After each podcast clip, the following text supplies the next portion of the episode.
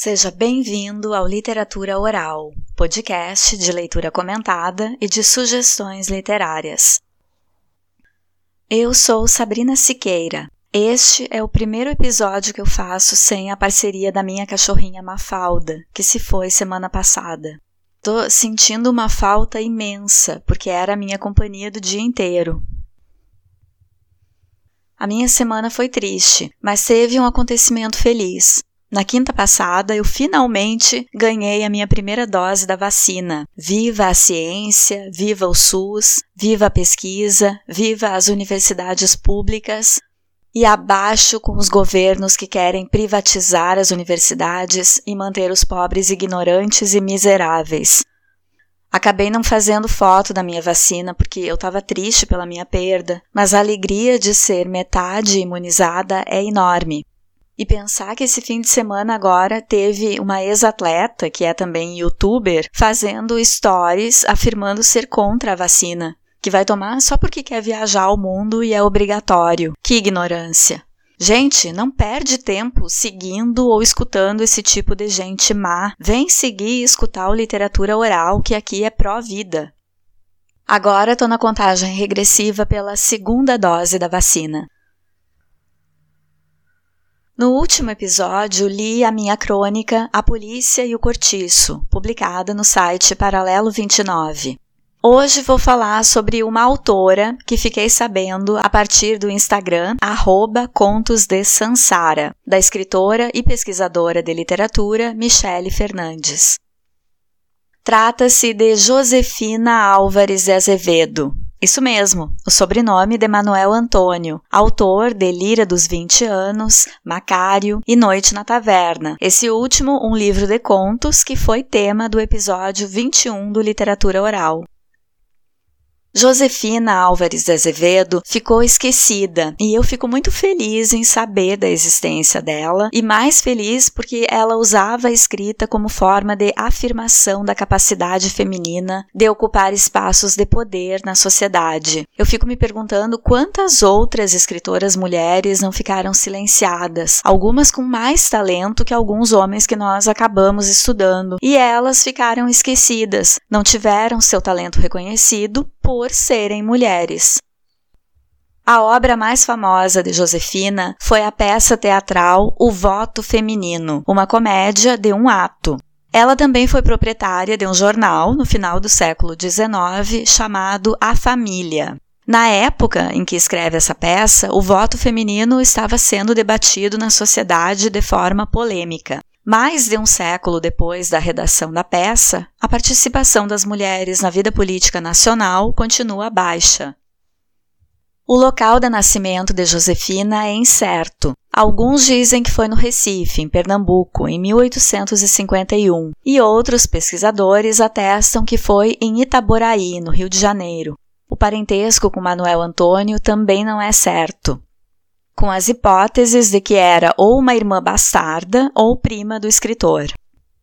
Ela fundou o jornal A Família em São Paulo em 1878. E isso também é uma peculiaridade, porque se não era usual uma mulher ser escritora e defender a participação feminina da vida pública, ou pelo menos isso não entrou para a história como algo recorrente, também não era comum uma mulher empreendedora, empresária, dona de jornal. Em 1889, a sede do jornal foi deslocada para o Rio de Janeiro e durou até 1897, sendo um periódico combativo. Nas páginas do seu jornal, Josefina defendia a educação feminina para se alcançar a emancipação da mulher.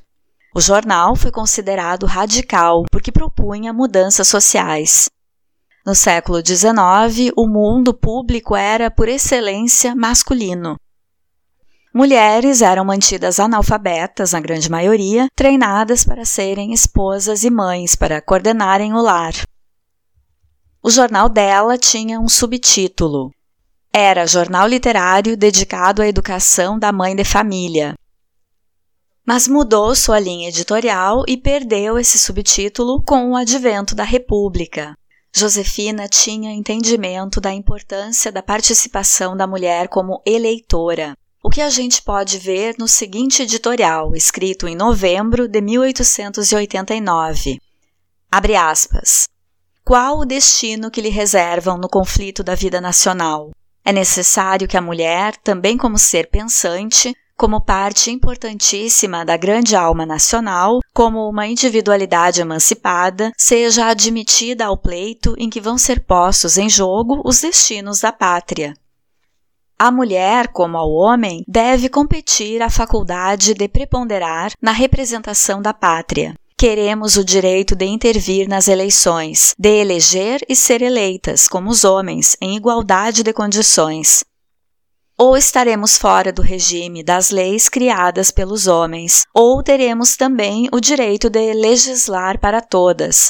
Fora disso, a igualdade é uma utopia, se não um sarcasmo atirado a todas nós. Fecha aspas.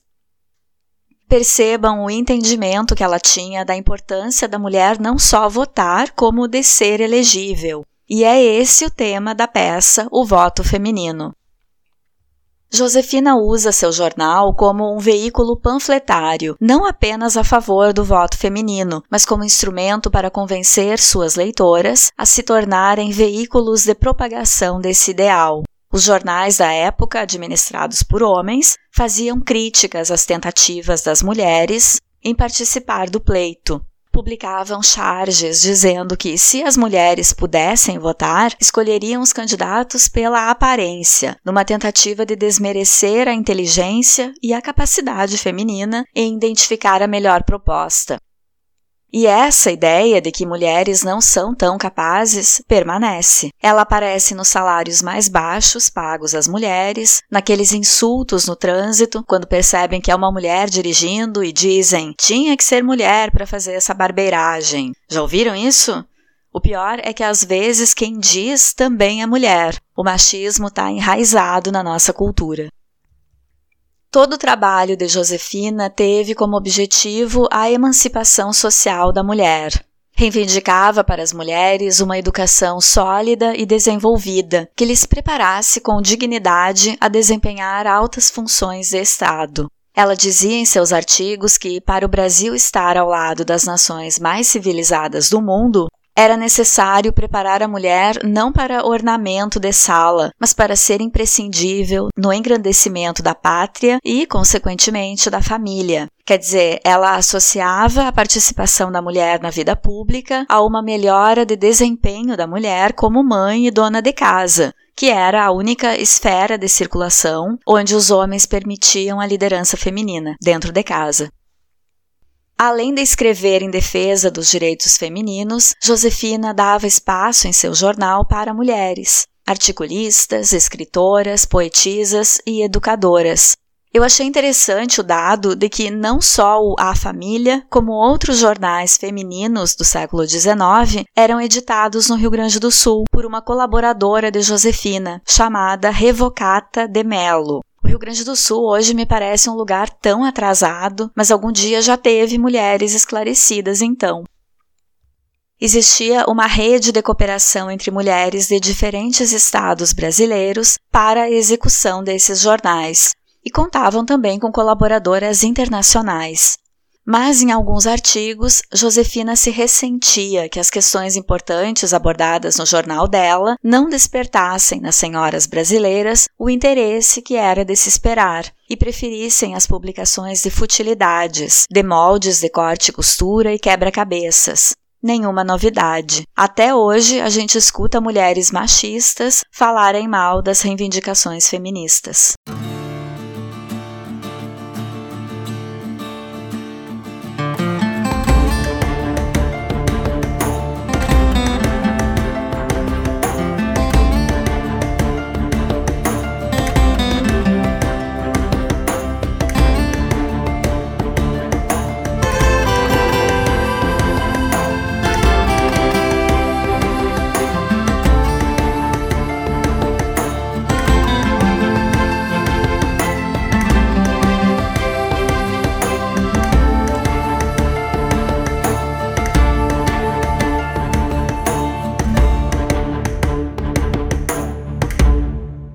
Peça O Voto Feminino acontece durante a mudança de regime do governo, sendo escrita em abril de 1890.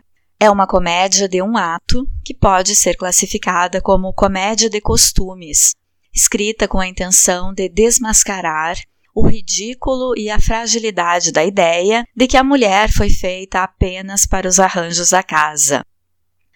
A peça também tem o intuito de preparar a sociedade para os avanços de um novo tempo de liberdade e maior igualdade entre os sexos, que poderia surgir com o regime republicano. Josefina aborda a questão do sufrágio feminino com humor.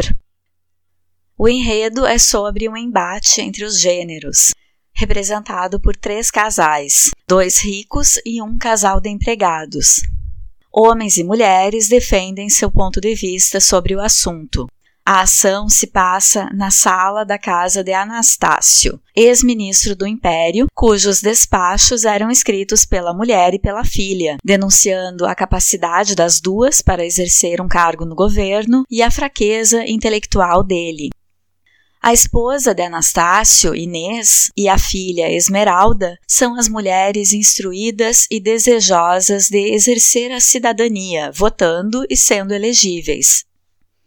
Elas já escreviam os despachos e discursos dos maridos políticos.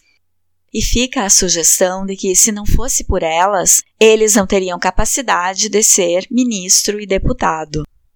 A criada da casa, Joaquina, escuta a conversa e se empolga com a possibilidade de ter também um cargo público. Mas, pela falta de instrução, Joaquina interpreta de forma errada que o voto feminino faria uma inversão de papéis entre os gêneros, que os homens teriam que ficar em casa costurando e que as mulheres governariam o mundo. Como ela não tem o esclarecimento das outras duas, Joaquina não consegue vislumbrar um mundo de maior igualdade entre os gêneros, em que homens e mulheres poderiam escolher governantes, exercer cargos públicos e ambos, por que não, poderiam cuidar da casa. E assim é como pensavam alguns dos críticos ao voto feminino. Diziam que as mulheres estavam querendo tomar o lugar dos homens e inverter os papéis sociais. Ao compor a personagem Joaquina pensando dessa forma, personagem que é menos estudada, menos culta, a escritora Josefina está chamando os críticos do voto feminino de pouco esclarecidos também. As personagens estão à espera da decisão do governo sobre a possibilidade do voto feminino. Há uma sétima personagem, Florencio, que é um advogado amigo da família. Ele representa um homem sensato, culto e consciente. Tem ideias avançadas a respeito da situação social das mulheres, é o perfil ideal para defender o sufrágio feminino no Congresso. Essa personagem é criada para demonstrar explícita e racionalmente a coerência das opiniões defendidas por Josefina. Defende as ideias da autora não somente junto às outras personagens, mas principalmente perante o público. Josefina apoiou seu enredo numa consulta que de fato aconteceu a um ministro de nome Alvin, que deu uma resposta negativa quanto a regulamentar o alistamento feminino para o pleito no Rio de Janeiro. A peça demonstra o medo dos homens numa inversão de papéis, em eles terem que ficar em casa costurando e lavando e as mulheres poderem estar livres para ter honras e posições. Quer dizer, de certa forma, as personagens masculinas admitem que as mulheres viviam numa semi-escravidão, existindo para servir aos homens da família, procriar e organizar a casa, e que fazer só isso poderia ser ruim. A peça termina como havia acontecido na vida, com o indeferimento do ministro ao pedido de inclusão do público feminino na função eleitoral. A última fala é da personagem Esmeralda, de que ainda resta a elas um recurso, a Constituinte. Essa era provavelmente também a esperança da autora Josefina na Primeira República do Brasil. A peça sofreu críticas da imprensa da época, mas essa reação por parte dos homens foi sinal de sucesso, pois significa que a peça atingiu seu propósito de perturbar a ordem estabelecida e desnudar os argumentos contra a inserção feminina na esfera pública. Josefina desafiou o patriarcado. Não por acaso, sua obra foi varrida para debaixo do tapete da história. Assim como Josefina, imagina quantas outras mulheres talentosas não ficaram silenciadas. Eu fico contente de falar sobre uma delas aqui, de levar ao conhecimento de quem ainda não sabia sobre Josefina Álvares de Azevedo. Se tu souber de alguma outra escritora que ficou à margem do mundo literário, me fala que eu quero comentar sobre esses trabalhos aqui no Literatura Oral. Josefina escolheu escrever sobre temas sociais, que poderiam causar impacto na sociedade, bem diferente do seu parente Manuel Antônio, que escreveu sobre morte, depressão, romantismo e ficou famoso associado à segunda geração do romantismo brasileiro, ou geração ultrarromântica. Veja bem o que a história escolheu preservar e o que foi deixado de lado. O Manuel Antônio a gente estuda, cai em concurso e tudo. E da Josefina, quem aqui já tinha ouvido falar? O direito ao voto feminino só aconteceu no Brasil durante o século XX. Foi primeiro no Rio Grande do Norte, em 1927, e no restante do território nacional, em 1932. No ano seguinte da redação e primeira encenação da peça, em 1891, Josefina lança o livro A Mulher Moderna Trabalhos de Propaganda, com uma coletânea de seus trabalhos pela emancipação social da mulher. Ali ela publica a peça O Voto Feminino e artigos sobre o direito do voto, artigos sobre a emancipação da mulher, artigos sobre divórcio e casamento civil, protestos sobre o decreto que proibiu o acesso das mulheres ao ensino superior. E respostas, com réplicas a outros jornalistas contrários às suas ideias. Em 1897, Josefina publica Galeria Ilustre Mulheres Célebres, com biografias de mulheres notáveis e mundialmente conhecidas. Esse tipo de coletânea biográfica já existia, principalmente para homens célebres, e quando apareciam mulheres, eram damas de caridade, filhas obedientes, mulheres religiosas. Mas Josefina escolheu exemplos que evidenciam papéis sociais ativos, como Joana d'Arc e a rainha Isabel da Espanha. Obviamente que esse volume, escrito por Josefina, não foi adotado pelo sistema escolar para ser usado em escolas primárias femininas.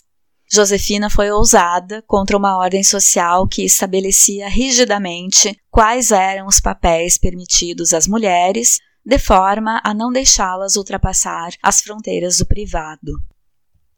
Eu não encontrei a peça O Voto Feminino de Josefina Álvares de Azevedo no site do domínio público.